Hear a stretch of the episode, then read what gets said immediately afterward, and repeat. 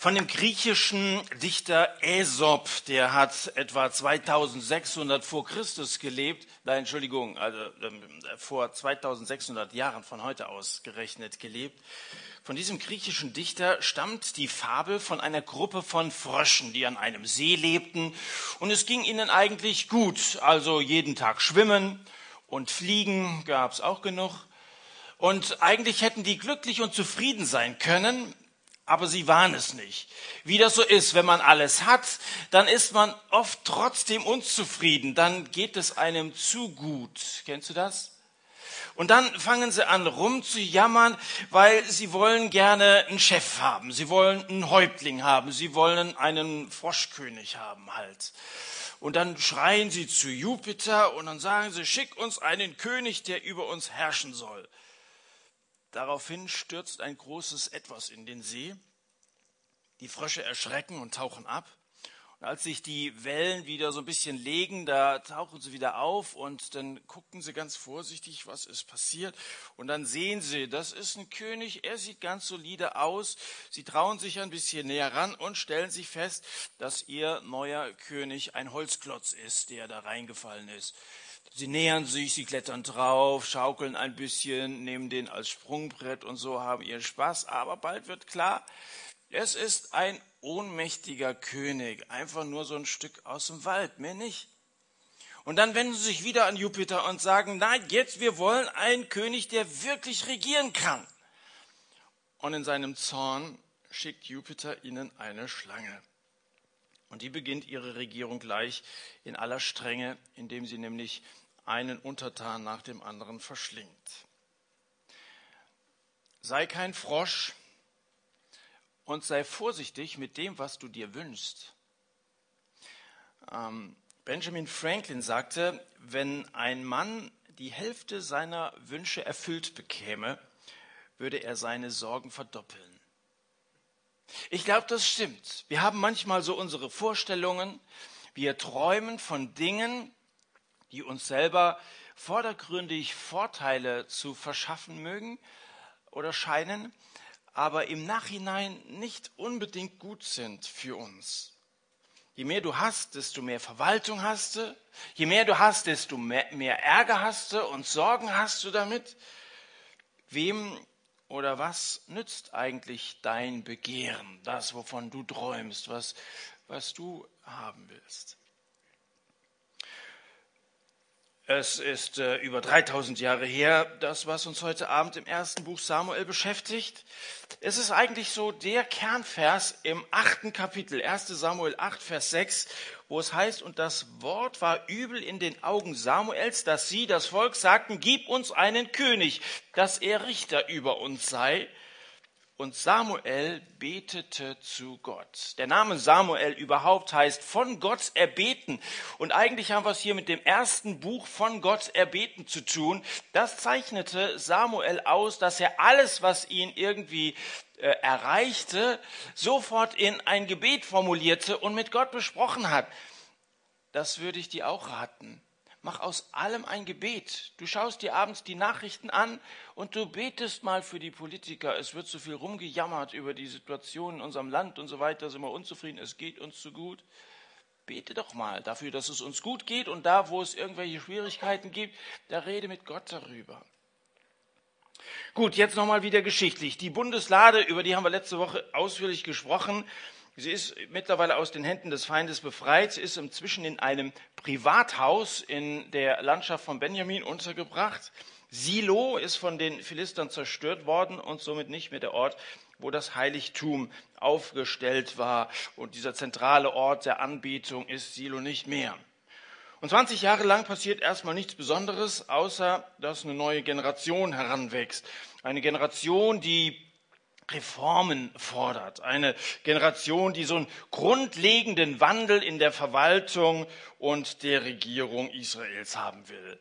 Das Volk schaltet auf stur und jammert rum und Samuel schaltet sich ein. Der ruft die Abgeordneten aller israelischen Stämme nach Rama, wo er wohnt.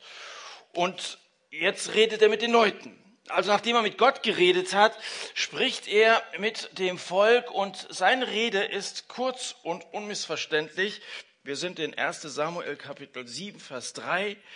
Wenn ihr mit eurem ganzen Herzen zu dem Herrn umkehren wollt, dann tut die fremden Götter und die Asteroth aus eurer Mitte weg und richtet euer Herz auf den Herrn und dient ihm allein. So wird er euch aus der Hand der Philister retten.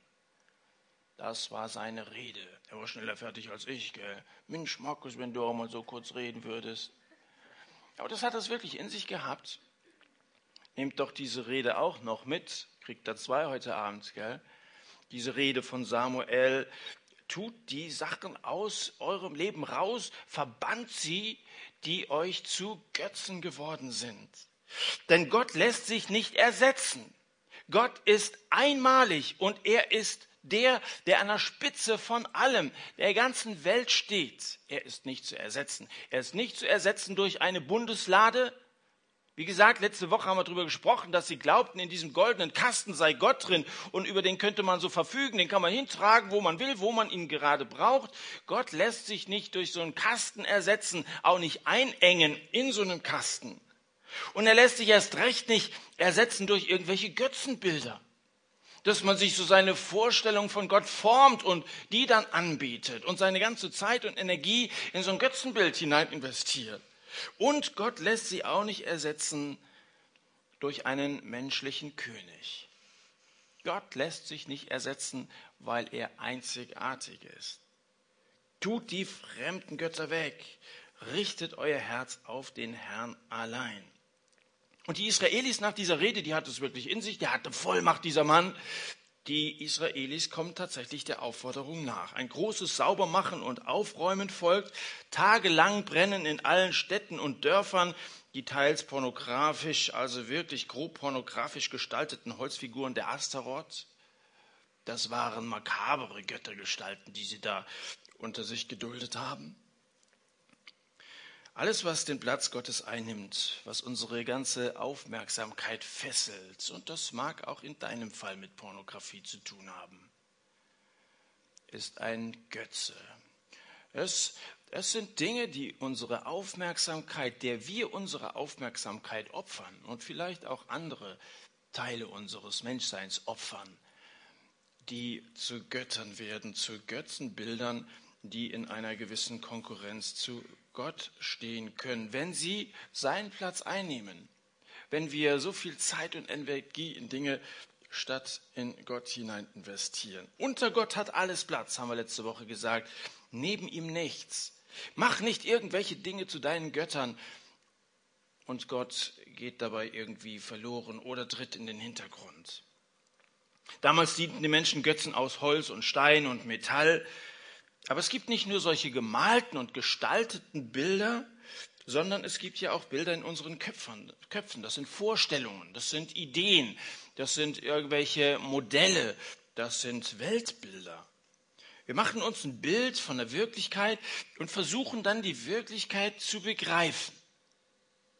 Auch im Blick auf Gott wenn es um Weltbilder geht. Also in unserer Gesellschaft gibt es unglaublich viele verschiedene Weltbilder, viele verschiedene Vorstellungen von der Wirklichkeit. Warum? Weil Leute versuchen, die Wirklichkeit zu begreifen, im wahrsten Sinne des Wortes, wenn es um echte Bilder geht, beziehungsweise auch in dem, dass wir uns gedanklich irgendwie festlegen, auch auf das, wie Gott sein muss. Für mich ist Gott. Wie oft habe ich diesen Satz, diesen Satz Anfang schon gehört? Als wenn die Wirklichkeit Gottes abhängig wäre von meinem Gottesbild. Gott ist souverän und er geht über unser Verstehen hinaus. Haben wir letzte Woche auch drüber gesprochen. Aber wir versuchen, die Dinge zu begreifen, dann sagen wir, wir sind im Bilde. Das Problem ist ja, dass jedes Bild Begrenzung bedeutet, dass jedes Bild eine gewisse Einengung ist. Jedes Bild ist eine Festlegung und Gott lässt sich nicht festlegen.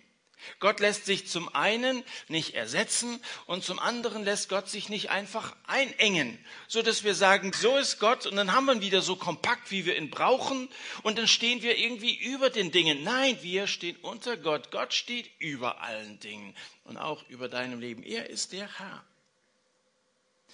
Der weitere Verlauf von Kapitel 7 lässt sich so zusammenfassen. Samuel lädt zum Beten nach Mizpah ein. Ein Donnern schüchtert die Philister ein. Die Philister stellen ihre Kampfhandlungen ein und Gott setzt Samuel als Richter und Propheten ein. Das einfach mal so im Schnelldurchlauf. Samuel ist zu dieser Zeit die geistliche Autorität und Israel kann sich glücklich schätzen, einen Führer wie Samuel zu haben, einen solchen Beter, einen solchen Gottesmann. Aber die Zeiten sollen sich ändern. In 1 Samuel 8 geht es um die Kritik an Samuel. Und in 1 Samuel 9 und 10 geht es um die Krönung von Saul. Kritik an Samuel, Krönung von Saul. In den Kapiteln 7 und 8 vergehen wieder 20 bis 25 Jahre und Samuel ist inzwischen an die Grenze seines Verfallsdatums gekommen. Ein alter Mann. Lesen wir mal 1 Samuel Kapitel 8, die ersten fünf Verse. Und es geschah, als Samuel alt geworden war, da setzte er seine Söhne als Richter über Israel ein. Der Name seines Erstgeborenen war Joel und der Name seines zweiten Abia. Sie waren Richter in Beersheba. Aber seine Söhne wandelten nicht in seinen Wegen und sie suchten ihren Vorteil und nahmen Bestechungsgelder und beugten das Recht. Da versammelten sich alle Ältesten von Israel und kamen zu Samuel nach Rama. Und sie sagten zu ihm, siehe, du bist alt geworden und deine Söhne wandeln nicht in deinen Wegen. Nun setze doch einen König über uns, damit er uns als Richter, damit er uns Richter sei, wie es bei allen Nationen ist. Die Volksvertreter wollen einen König. Ihr Argument, du machst es nicht mehr lange und deine Jungs machen, was sie wollen. Und es geht beides nicht mehr. Das eine, das wird nicht mehr lange dauern und das andere, das ist nicht in Ordnung, dass sie die Leute ausbeuten, Schmiergelder nehmen und so weiter. Das sind so richtig typische Politiker geworden. Solche wollen wir nicht und damit haben sie ja auch recht. Und dann sagen sie sich, wenn es schon kein Gegenstand sein soll, wenn es schon kein Götterbild sein soll, das wir verehren dürfen, wie wäre es denn mit einem Mannsbild? Wir wollen einen König haben, einen, zu dem wir ausschauen können, einer, der auch wiederum irgendwie begreifbar ist und nahbar ist. Gott ist zu unsichtbar irgendwie. Und ihr Argument ist, es soll ein König sein, wie ihn alle Nationen haben. Das ist ein bedauerlicher Maßstab, den sie da anlegen. Wir wollen so sein wie alle anderen auch. Die Ältesten vergessen nämlich, dass die Stärke Israels darin liegt, anders zu sein als die anderen Nationen. Bist du Christ? Lebst du mit Jesus? Dann bist du ein bisschen anders. Natürlich bist du ein bisschen anders. Aber es gibt immer so ein gewisses Bestreben von christlichen Gruppen, von Gemeinden, ein bisschen so zu sein wie alle anderen in der Gesellschaft auch, möglichst modern und aufgeschlossen zu sein. Aufgeschlossen ist okay. Modern ist auch okay, solange es sich irgendwie im Rahmen dessen bewegt, wie Gott sich Gemeinde vorstellt. Aber es ist besser, anders zu sein als angepasst. Und es ist besser, einem Gott anzugehören, als irgendwie wie ein Schaf herumzuirren, das gar nicht weiß, wo es hingehört. Und es ist doch viel schöner, Individualist zu sein, was Besonderes zu sein, anders zu sein, als irgendwie nach einem Strickmuster auf so einer Leine zu hängen und du bist überhaupt nicht erkennbar, stichst überhaupt nicht hervor. Nun geht es nicht darum, dass man hervorsticht in dem Sinne, dass man irgendwie von anderen beklatscht werden will. Das werden Christen normalerweise nicht. Uns wird normalerweise nicht der rote Teppich ausgerollt. Aber in dem Sinne anders zu sein, dass wir eine Hoffnung haben, dass wir Frieden haben und in dem Sinne auch anders zu sein, dass wir Nein sagen können, dass wir Grenzen kennen und dass wir mit unserem ganzen Verhalten, mit unserer Einstellung als Gottes Kinder auffallen. Und Israel fiel immer in seiner Geschichte auf. Es ist mir aufgefallen, obwohl das so ein winzig kleines Land ist, gerade mal so groß wie Hessen, du hast fast jeden Tag in den Nachrichten mit diesem winzigen kleinen Land zu tun. Die fallen immer schon auf. Das hat damit zu tun, dass sie Gottes Volk sind. Ähm, möchtest du auffallen in diesem Sinne? Ähm, dann akzeptiere das, dass du anders bist. Die Israeliten sind Gottes Bundesvolk. Er ist ihr König. Die Herrlichkeit Gottes wohnt in ihrer Mitte. Welche Vorrechte sind das? die Herrlichkeit Gottes in seinem Volk? Wenn du zum Volk Gottes dazugehörst, zu einer Gemeinde gehörst, dann ist die Herrlichkeit Gottes darin einbegriffen. Dass es manchmal nicht so aussieht, das liegt an uns, das liegt nicht an Gott. Aber wenn wir ihm so richtig Raum lassen, wir sagen, Herr, du sollst der König in unserer Mitte sein, du sollst regieren, dann verändern sich Dinge, verändern sich Menschen, verändert sich eine Atmosphäre. Manchmal ist es deswegen so trist in unseren Gemeinden, weil Gott irgendwie an den Rand gedrängt wurde. Und in manchen Kirchen sind tatsächlich Bilder auch an diese Stelle getreten. Also in der orthodoxen Kirche sind es so Ikonen und so weiter. Und immer wieder versuchen wir, Gott irgendwie einzu, einzugrenzen. Und die Tendenz ist da. Ich will das jetzt gar nicht überheblich über, wir sind besser als die Orthodoxen oder so. Versteht mir nicht falsch. Die Tendenz ist bei uns da, dass wir die Dinge kontrollieren wollen. Der Mensch ist einfach von Natur aus so programmiert, ich will und muss die Dinge im Griff haben. Und deswegen will ein König, wollen einen König haben. Und deswegen ist bei uns oft so wenig los, weil wir mehr Beachtung Menschen und Einstellungen geben als Gott, als dass wir direkt nach ihm fragen und uns von ihm leiten lassen und auch damit spontan sind und uns von ihm schicken, senden lassen. Gott ist Gott. Aber hier werden plötzlich die Nationen der Welt zum Maßstab und Gott, der Gott des Himmels, zusammen mit Samuel werden in den Ruhestand verabschiedet. Brauchen wir nicht mehr. Wie gerne hätte Gott das Lied gehört, regier in mir.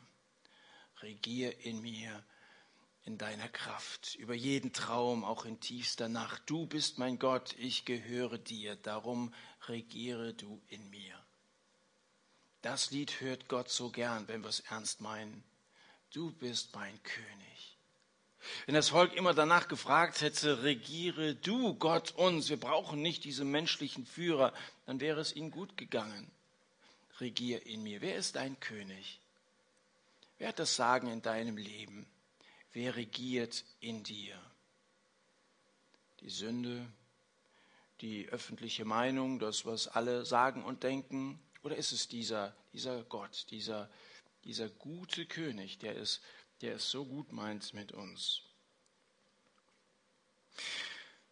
Tu, was sie verlangen, sagt Gott in Vers 7 von Kapitel 8. Tu, was sie verlangen. Also was ein Eindruck, dass Gott irgendwie nachgibt. Fast resigniert, habe ich eh keine Chance. Nee, das ist es nicht. Er sagt Samuel, sie wollen nicht dich absetzen, Sie wollen mich absetzen. Und es ist immer dasselbe mit ihnen. Seit ich sie aus Ägypten geführt habe, versuchen sie in schöner Regelmäßigkeit mich abzuservieren, um anderen Göttern nachzulaufen. Aber nun gut, lassen wir dem Kind seine Spielkonsole. Aber du darfst nicht vergessen, ihnen recht deutlich zu sagen, was eine Monarchie alles mit sich bringt. Rede mit ihnen über die Konsequenzen. Wenn ein Mann die Hälfte seiner Wünsche erfüllt bekäme, würde er seine Sorgen verdoppeln. Das ist so wahr. Vielleicht ist das schlimmste Gericht, das Gott über uns verhängen kann, dass er uns unseren Willen lässt. Aber Gott geht oft auf den Willen von Menschen ein. Gott hat versprochen, Gebete zu erhören.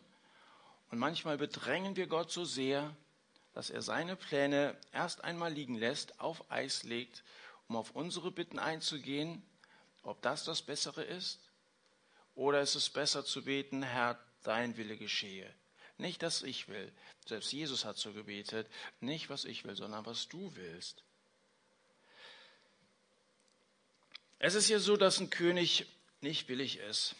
Bei allem Begehren müssen Kosten und Nutzen abgewogen werden. Wenn du einen Computer haben willst, musst du bezahlen. Wenn du ein Auto haben willst, musst du bezahlen. Beim König ist das auch nicht anders. Der musste bezahlt werden. Das Schlüsselwort in dem, was Samuel jetzt über einen König sagt, ist nehmen. Er wird fordern. So ein König ist teuer. Ein König hat das Recht, Steuern zu nehmen, eure Frauen und Töchter zu Dienstmädchen zu nehmen. Ihr müsst den zehnten Teil eurer Ernte abliefern. Er wird sich an eurem Vieh bereichern. Er wird euch anbrüllen, wenn er nicht spurt. Nehmen, nehmen, nehmen, nehmen. In den Versen acht bis zehn. Das ist dann euer König. Geben ist seliger denn nehmen. Ist das ein Sprichwort oder steht das in der Bibel? Wer ist für Sprichwort? Wer glaubt, es steht in der Bibel? Wer enthält sich? Die überwiegende Mehrheit, okay. Steht in der Bibel, ja. In der Apostelgeschichte, das ist ein Zitat von Jesus. In Evangelien finden wir es nicht, aber es hat irgendeiner von Aposteln aufgeschnappt. Jesus sagte, geben ist seliger denn nehmen. Und er sagte das nicht nur, sondern er lebte das auch. Jesus, er ist der König. Er ist der vollkommene König. Und wie ist Jesus aufgetreten?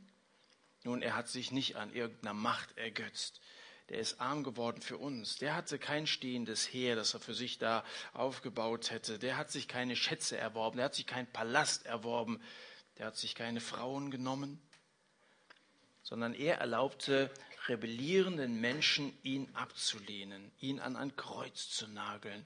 Er gab. Er gab seine ganze Liebe bis dahin, dass er sein Leben gab.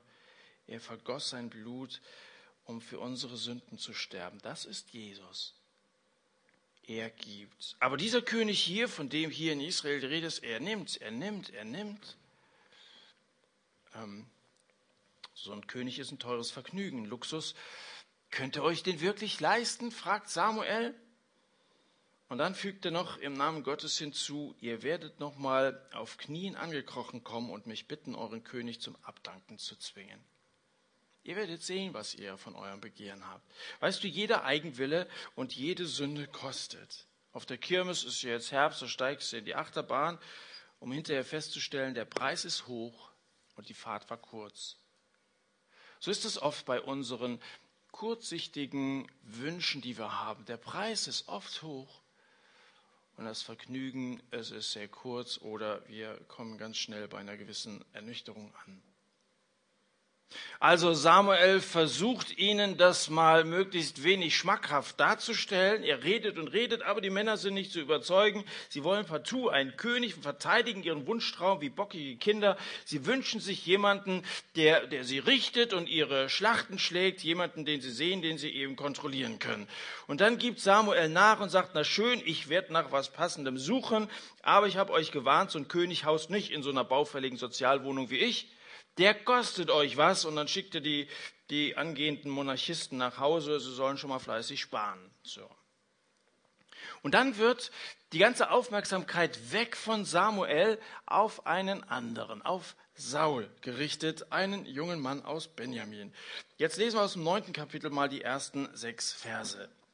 Da war ein Mann von Benjamin, sein Name war Kisch, der Sohn Abiels, des Sohnes Zeros, des Sohnes Betojats, des Sohnes Achiphas, des Sohnes eines Benjaminiters, ein angesehener Mann. Und er hatte einen Sohn, sein Name war Saul, jung und stattlich, und niemand von den Söhnen Israels war schöner als er. Er war einen Kopf größer als alles Volk. Und die Eselinnen des Kisch, des Vaters Sauls, waren verloren gegangen. Und Kisch sagte zu seinem Sohn Saul, nimm doch einen von den Knechten mit dir und mach dich auf und geh hin und suche die Eselinnen. Und er zog durch das Gebirge Ephraim und durch die Landschaft von Shalisha, und sie fanden sie nicht.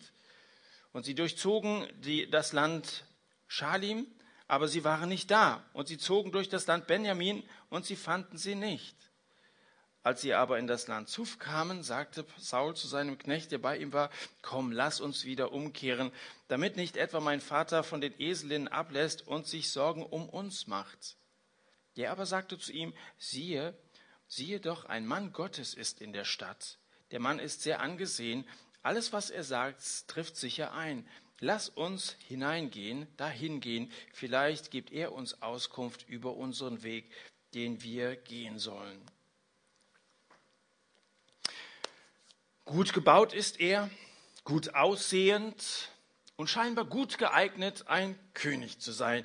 Die ersten Eindrücke sind gut. Wir kennen ja, wie die Geschichte weitergeht und wissen, das soll einmal der erste König über Israel werden.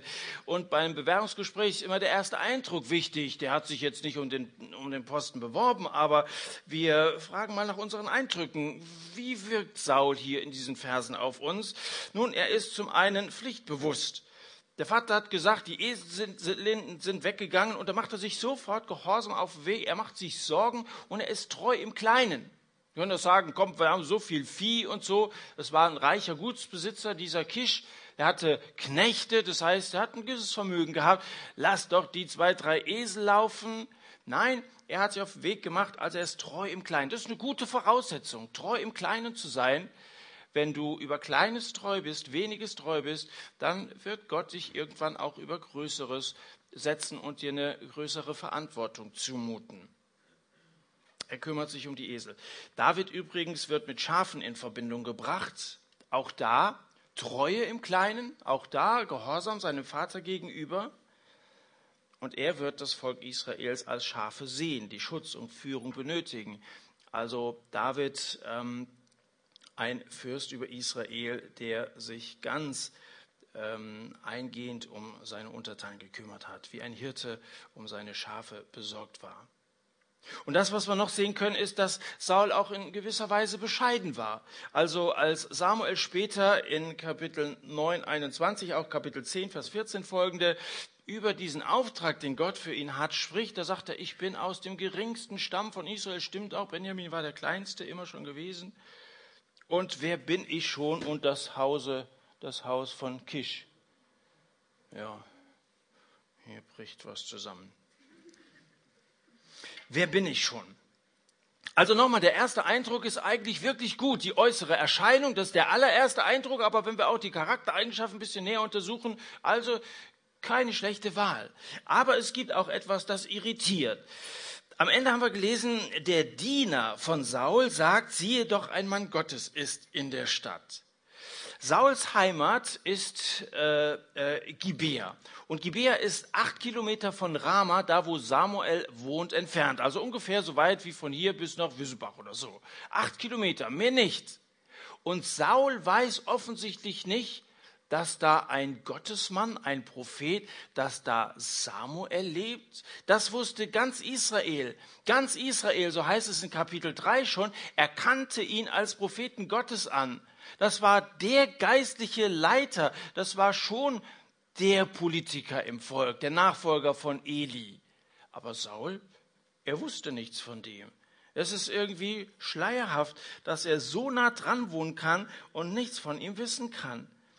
Ich habe den Eindruck, dass Saul irgendwie vor sich hin lebt. Er bewirtschaftet das Vermögen seiner Familie in Gibea, aber er kümmert sich irgendwie ausschließlich um seine eigenen Angelegenheiten. Scheinbar nimmt er nicht an den jährlichen Festen teil, sonst hätte er da den Samuel zumindest mal getroffen. Er ist irgendwie politisch geistlich uninteressiert. Und wie peinlich ist das denn?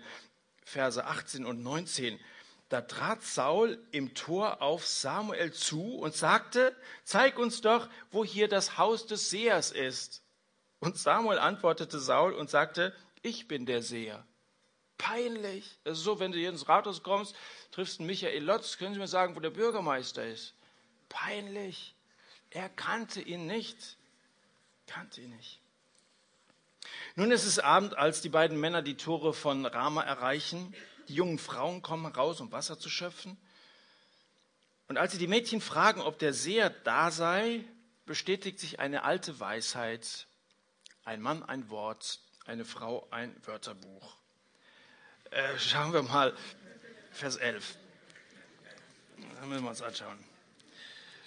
Am Ende von Vers 11 heißt es, und sie sagten zu ihnen, ist der Seher hier?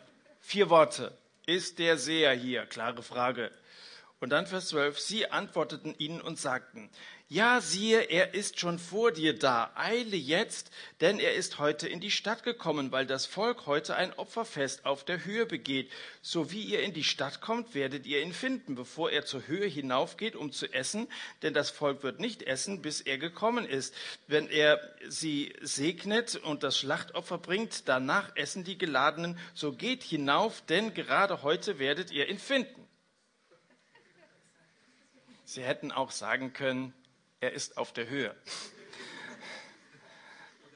Aber so sind die Frauen. Wahrscheinlich waren sie auch von dem Erscheinen dieses Sauls so beeindruckt, dass sie gerne bis mit dem plaudern wollten.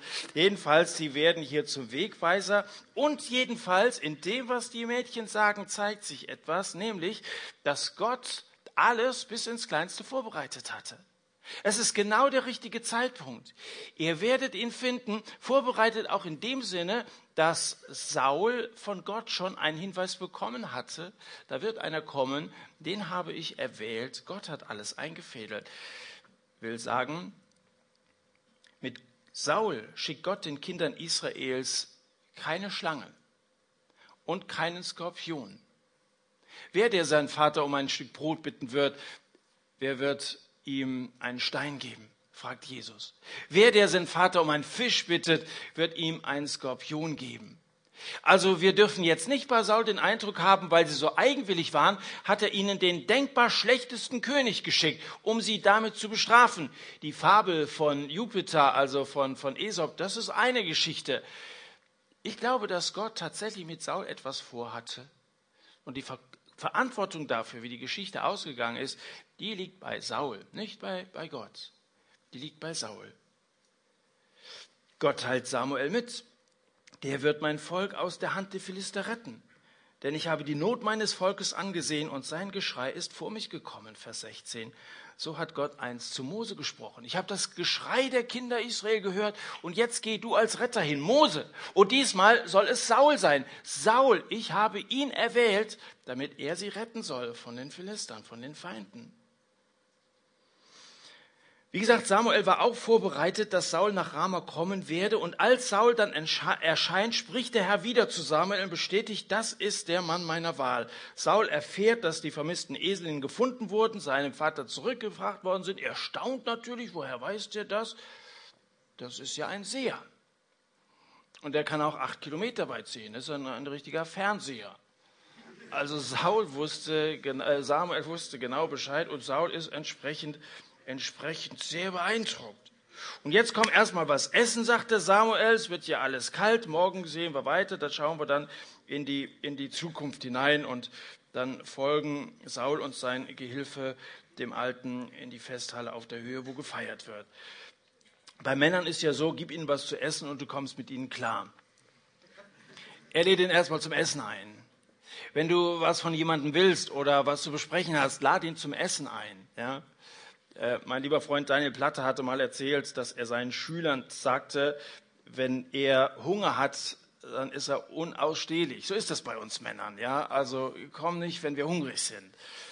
Ähm, und dann Wochen vergingen und da musste er mit seinen Schülern schimpfen, wie ein Lehrer das manchmal machen muss. Und er hatte da so rumgedonnert und so weiter. Und dann meldete sich einer der Schüler und sagte, Herr Platte, darf ich Ihnen Snickers anbieten? Sie sollten was essen. Gut, also, die essen hier schön zusammen und nach dem Fest kehrt Saul mit Samuel zu dessen Haus zurück.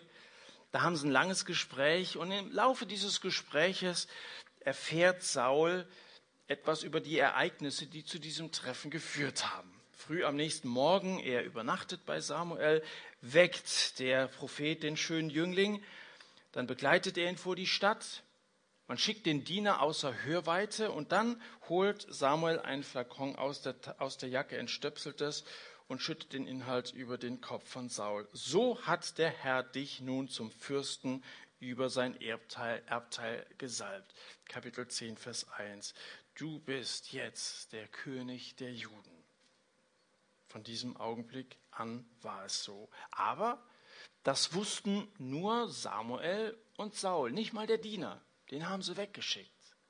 Es wussten nur die beiden. Es war erst einmal hm, ein Geheimnis. Und woher sollte Saul jetzt wissen, dass das wirklich stimmt? Nun, jetzt gab Gott ihm gewisse Bestätigungen. Jetzt lesen wir in Kapitel 10 mal noch die Verse 2 folgende als den letzten Abschnitt, der uns heute Abend beschäftigen soll. Kapitel 2 von, äh, 10 von Vers 2 bis Vers 6. Wenn du heute von mir weggehst, sagt Samuel, wirst du zwei Männer treffen am Grab Rahels an der Grenze von Benjamin bei Zelzach. Die werden zu dir sagen, die Eselinnen sind gefunden, das wusste er schon, und äh, die du zu suchen ausgezogen bist. Und siehe, dein Vater hat die Sache mit den Eselinnen aufgegeben, er macht sich Sorgen um euch und sagt, was soll ich wegen meines Sohnes tun? Und wenn du von dort weitergehst, und zur Terebinte, das war so eine Eiche von Tabor, kommst, werden dir dort drei Männer begegnen, die zu Gott nach Bethel hinaufgehen. Einer trägt drei, Brock, drei Böckchen und einer drei Brote und einer trägt einen Schlauch mit Wein. Und sie werden dich nach deinem Wohlergeben fragen und dir zwei Brote geben und du sollst sie von ihrer Hand nehmen. Und danach wirst du zu dem Hügel Gottes kommen, wo Wachposten der Philister sind. Und wenn du dort in die Stadt kommst, wirst du einer Schar von Propheten begegnen, die von der Höhe hinabkommen und vor ihnen her Hafen und Tambourin und Flöte und Zither. Und sie werden Weissagen. Und der Geist des Herrn wird über dich kommen. Und du wirst mit ihnen Weissagen. Und du wirst in einen anderen Menschen umgewandelt werden. Samuel gibt Saul drei Zeichen, drei besondere Begegnungen, die ihm auf dem Heimweg begegnen sollen. Drei Päckchen, wie die Efi sagen würde. Gott versteckt in unserem Alltag oft irgendwelche Päckchen. Manchmal gehen wir achtlos daran vorbei. Es sind so kleine Überraschungen, so kleine Liebesbeweise, dass er auf sich aufmerksam macht. Ich bin da und ich segne dich. Und übrigens, es sind Päckchen. Ich gebe. Ich nehme nicht wie diese Könige in der Welt, ich bin anders. Es sind drei Päckchen, die auf dem Weg ähm, aufgereiht sind. Als erstes würde er zwei Männer treffen, die ihm mitteilen, dass die verlorenen Tiere gefunden sind. Das ist ja eine Nachricht, die er bereits hatte, aber trotzdem eine große Ermutigung, diese Leute zu sehen, von ihnen zu hören, Gott kann deine Probleme lösen. Das ist das Erste, was er erfährt. Gott kann deine Probleme lösen bist ausgezogen in großer Sorge und Gott hat dafür gesorgt. Ich bin besorgt um euch, sagt Jesus. Einer der größten Fehler Sauls als Führer ist ja seine Unfähigkeit gewesen, sich selber zurückzunehmen und Gott wirken zu lassen, ihm die Kontrolle zu überlassen. Das war sein Grund. Saul ist so, ein Control-Freak gewesen. Er musste irgendwie alles, alles selber machen. Aber während Saul und sein Diener mit Samuel essen, ist Gott aktiv und rettet die verlorenen Tiere. Ich finde, die schönsten Momente hier im Satz sind die, wenn ihr nach vorne kommt und erzählt, wie Gott für euch sorgt, was ihr im Alltag mit ihm erlebt, wo ihr hier und da solche Päckchen findet. Erzählt gleich auch wieder ein bisschen von dem, was Gott in eurem Leben tut. Bezeugt es. Gott kann Probleme lösen. Das zweite Zeichen, soll sich an der Tabor-Eiche ereignen, wo diese drei Pilger kommen. Diese Männer würden Saul begrüßen und dann zwei der drei Brotleibe an Saul übergeben. Und Gott zeigt Saul, dass er nicht nur seine Probleme lösen kann, sondern auch für seine Bedürfnisse sorgt. Es wird dir gut gehen, wenn du meinen Weg gehst. Er sorgt für Sauls Bedürfnisse. Als erster König Israels würde er aus dem Nichts ein Heer aufstellen müssen und die Nahrung und Ausrüstung seiner Männer bereitstellen müssen. Und er würde von Gott abhängig sein. Und er bekommt ein Zeichen, das ihn ermutigt. Und dann das dritte Zeichen, das hat mit geistlicher Kraft zu tun. Saul werde auf eine Gruppe von Propheten treffen, die von der Anbetung auf der Höhe zurückkehren und die Weissagen. Und dann werde der Heilige Geist auf Saul kommen. Und dann würde er sich den Propheten anschließen und weissagen. Das heißt, mit ihnen zusammen Dinge über Gott sagen, die eigentlich keiner wissen kann und Gott loben. Mit diesem Zeichen lehrt Gott Saul, er kann ihm Kraft verleihen, die er braucht für seinen Dienst. Er wird ihm Weisheit geben, Einsicht geben, den Heiligen Geist geben und ihn zu einem neuen Menschen machen. Das ist das gewaltigste dieser drei Zeichen. Gott kann deine Probleme lösen. Gott kann deine Bedürfnisse stillen und Gott gibt dir seinen Geist und damit göttliche Autorität und göttliche Kraft. Verlass dich nicht auf Götzen, verlass dich nicht auf Geld, verlass dich nicht auf Gesalbte, sondern verlass dich auf ihn, auf Gott. Alle diese Zeichen treffen ein, wie Samuel gesagt hat. Aber das einzig tatsächlich im Text beschriebene Ereignis ist die Begegnung von Saul mit dieser Prophetengruppe. In alttestamentlicher Zeit gab Gott seinen Geist ja ausschließlich erwählten Männern, die für so eine besondere Aufgabe befähigt wurden. Du kennst ja Asterix. Wenn irgend so eine Schlacht gegen die Römer ansteht oder ähnliches, dann gluck, gluck, gluck, gluck, Zaubertrank. Und dann legt er richtig los, ja, es durchzuckt ihn erst einmal und dann werden die also kurz und klein geschlagen und dann ist die, diese kleine Schlacht vorbei und dann ist er wieder der alte, schwache Asterix, ja. So hat der Heilige Geist im Alten Testament gewirkt. Er kam über Menschen, hat Menschen bevollmächtigt, aber er hat sie auch wieder zurückgezogen. Bei Saul war es so, dass der Heilige Geist nicht auf ihm bleiben konnte. Wenn David im Psalm 51 betet, nimm den Geist nicht von mir, dachte er wahrscheinlich an Saul, an seine Geschichte, wie sie weitergehen würde. dass der Geist sich wieder zurückzog. Im Neuen Testament ist es anders. Nachdem wir von Jesus geheiligt worden sind, zu neuen Menschen gemacht worden sind, heilig und vollkommen gemacht worden sind, weil er uns absolut vergeben hat, kann der Heilige Geist bei euch bleiben. Jesus sagt zu seinen Jüngern, er wird bei euch bleiben und wird in euch sein. Eine innere Kraft. Du kennst ja auch Obelix. Der ist als kleines Kind in den Zaubertrank gefallen und er brauchte nicht immer wieder nachzunippen und trinken. Äh, das ist äh, also Obelix ist so ein neutestamentlich gesalbter, vom Heiligen Geist erfüllter Mensch. Nicht, dass die dann immer so dick sein müssen, aber vielleicht ist ein Bild, das dir helfen kann, was die Wirkung des Heiligen Geistes im Alten und im Neuen Testament betrifft. Der Geist Gottes lässt Saul zum ersten Mal in seinem Leben eine persönliche Erfahrung mit dem Herrn machen. Wahrscheinlich zum ersten Mal in seinem Leben. Deswegen sind die Leute auch so erstaunt. Ist etwa Saul und die Propheten gegangen, so kannten sie den gar nicht. Und die Folge ist Lobpreis und Anbetung. Und wenn wir gleich wieder zusammen singen werden und wenn wir Gott loben werden, dann gib dem Heiligen Geist, wenn er in dir wohnt, Raum und gib Gott die Ehre. Denn er ist es wert, dass wir ihm wirklich unsere Anbetung geben und unsere ganze Kraft und unsere, unser ganzes Leben anvertrauen. Schauen wir noch, wie die ganze Sache zu Ende geht und dann sind wir für heute Abend fertig, was diese Kapitel betrifft.